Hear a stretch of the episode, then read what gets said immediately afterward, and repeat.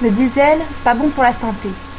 C'est un rapport rendu par la Commission sur l'environnement anglaise qui fait la lumière sur l'usage et la pollution provoquée par les véhicules diesel chez nos amis d'outre-Manche.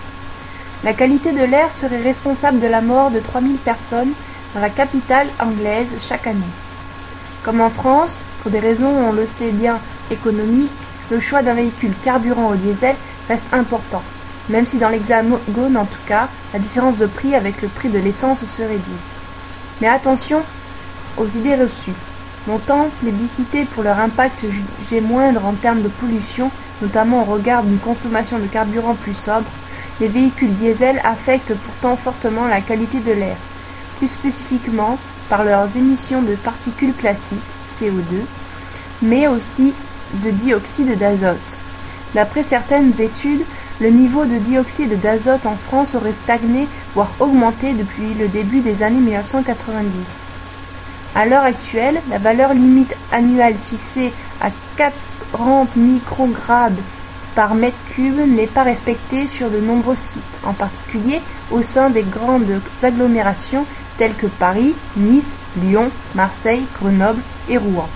Elle peut atteindre les 500 en cas de forte circulation lorsqu'il fait beau et chaud. Nous connaissons tous maintenant les moyens d'alerte mis en place grâce à la signalétique et ce qu'il peut en coûter en termes d'amende pour le non-respect des réductions de vitesse liées, mais le NO2, c'est l'azote, n'est que très peu pris en compte dans le calcul des, des mesures de la qualité de l'air. Et pourtant, ce gaz a des effets néfastes sur les poumons pour l'essentiel. Sachez qu'à l'horizon 2014, une nouvelle norme européenne devrait être mise en place et on l'espère appliquée par tout le monde en Europe Euro 6, c'est son nom, devrait spécifiquement s'adresser aux poids lourds en imposant la mesure des émissions d'azote et en définissant une valeur limite portant sur ces dernières. Mais ce n'est pas prévu pour les véhicules légers. Quant aux filtres à particules, les tests démontrent que certains d'entre eux accroissent même les émissions de, de dioxyde d'azote. Pour l'AFSET, qui a mené l'enquête, il est essentiel aujourd'hui de retenir les modèles les moins émetteurs de gaz, notamment en ce qui concerne les flottes captives de véhicules tels que les bus ou les taxis. À quant, au niveau européen, la décision d'évaluer de façon précise les émissions diesel et leurs, et leurs effets vrais sur la santé. Réduire les émissions de particules en général reste en suspens et en suspense et ne paraît pas être une priorité.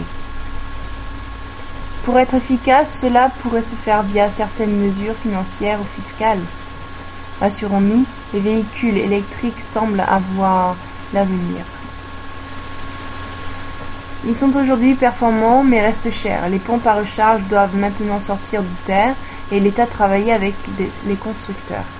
Un bon créneau si l'on veut s'en donner les moyens de tourner la page. Source Univers, nature.com, de Fabrice pour la rédaction.